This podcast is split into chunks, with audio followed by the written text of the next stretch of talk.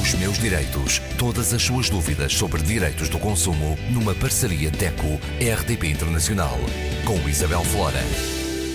Uma vez mais connosco, Graça Cabral, representante da DECO. Hoje falamos do Dia da Energia. É verdade, Isabel, hoje falamos do Dia da Energia, antecipamos esta efeméride que acontece a 29 de maio, mas como é dia não útil, é dia de fim de semana, portanto guardamos esta efeméride e falamos já nela, uh, que é tão importante falar da energia. Esta é uma questão que tem preocupado todo o mundo, eh, desde o, dos continentes mais a norte como dos continentes mais a sul, toda a gente fala na questão da energia e da importância de se vencer a pobreza energética.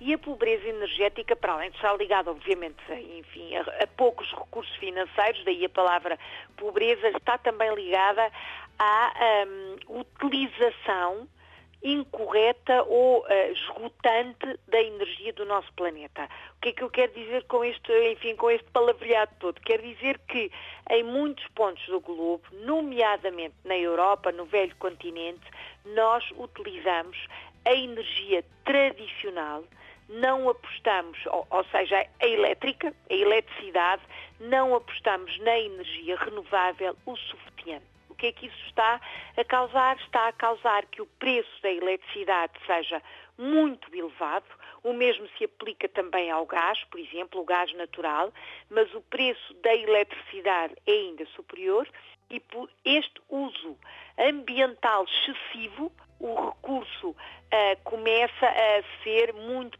pesado para o bolso de quem tem que pagar a fatura. Isto faz com que se fale em pobreza energética.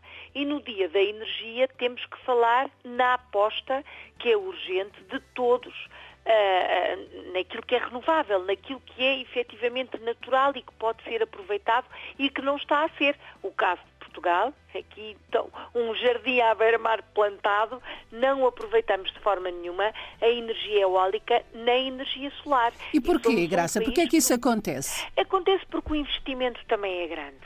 E, na verdade, o consumidor tem uh, não só a barreira da informação, tem pouca informação do seu lado, e quantas vezes nós dizemos aqui que o direito à informação é o passo para que o consumidor seja mais consciente e mais responsável, mas há pouca informação sobre a compra, o uso e o benefício da energia alternativa, nomeadamente a eólica e a energia solar, que são as mais, se calhar, mais adaptadas ao nosso clima e, enfim, à estrutura das nossas habitações.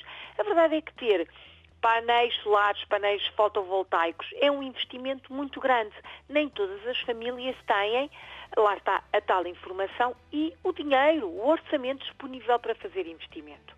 O que é que falta? Falta que a própria habitação, na sua construção, tenha recursos energéticos para o consumidor usufruir deles, ou seja, que a habitação seja um edifício eficiente também do ponto de vista de energia. E isso não acontece ainda em Portugal, atenção, em muitos países também.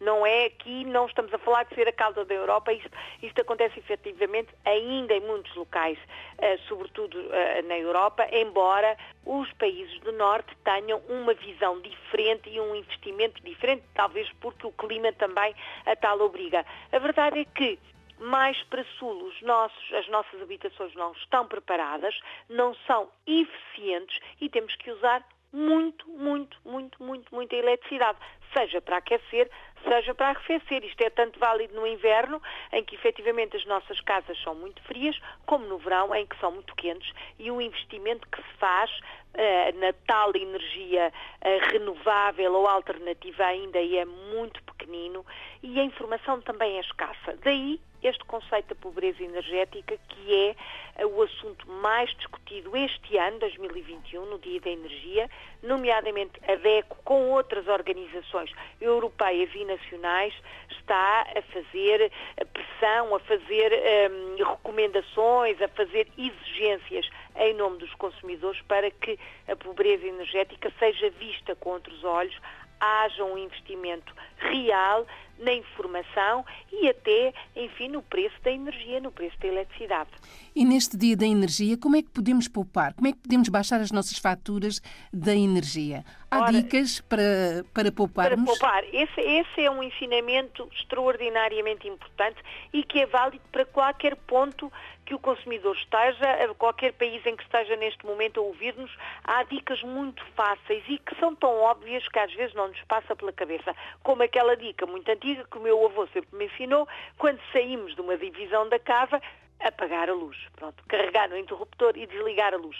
Este ensinamento perdeu-se um pouco uh, aí na década de 90 por esse mundo fora, porque na verdade tivemos um, um, um uma evolução até económico-financeira das famílias e aquela questão de ter que poupar ao máximo quase que passou para segundo plano, não por negligência, mesmo por uma à vontade, as pessoas estavam mais à vontade, havia um desafogo financeiro e perdeu-se até esse hábito de uh, saímos desta divisão, vamos desligar a luz. É preciso voltar a estes ensinamentos básicos. Não está nesta divisão da casa, apaga-se a luz. O mesmo no nosso local de trabalho. Uh, saímos à hora do almoço, temos, por exemplo, o aparelho de ar-condicionado ligado, se temos os equipamentos ligados, temos a luz elétrica ligada, desligar.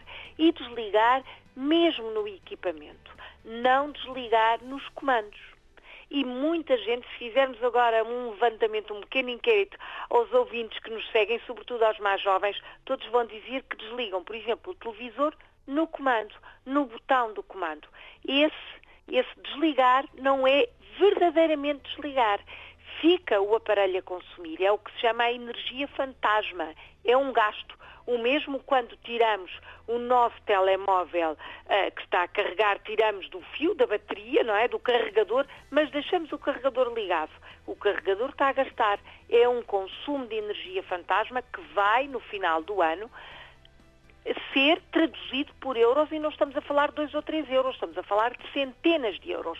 Claro que é no final do ano, mas se essas centenas de euros ficarem no nosso bolso, é muito mais agradável, não é? É muito melhor termos esse dinheiro connosco do que ele estar uh, por aí uh, a ser, uh, enfim, a ser pago nas faturas da eletricidade. Isto efetivamente são ensinamentos que valem para todos, como por exemplo na compra dos equipamentos, não se esqueça verificar a etiqueta, procurar comprar sempre etiquetas, uh, uh, perdão, equipamentos que são eficientes, que são A mais mais mais, procurar informação sobre o código de semáforos no rótulo dos equipamentos uh, elétricos, como por exemplo uh, frigoríficos, uh, fogão, máquina de lavar roupa e lavar louça, que são normalmente as mais gastadoras, tudo isso é fundamental para poupar na nossa fatura. E depois fazer uma pesquisa de mercado.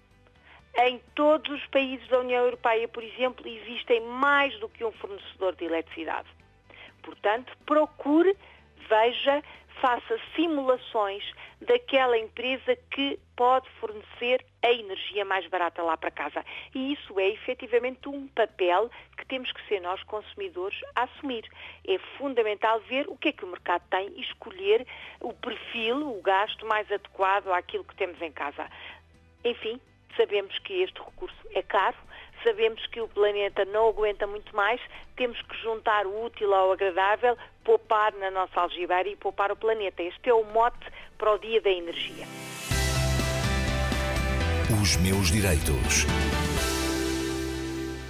Para a semana, Graça. Para a semana, vamos falar de outra efeméride. Este é um mês, uh, estamos a entrar em junho, é um mês rico de eventos e temos o Dia da Criança. Vamos falar efetivamente dos direitos da criança enquanto consumidor. Os meus direitos. Todas as suas dúvidas sobre direitos do consumo numa parceria DECO-RDP Internacional com Isabel Flora.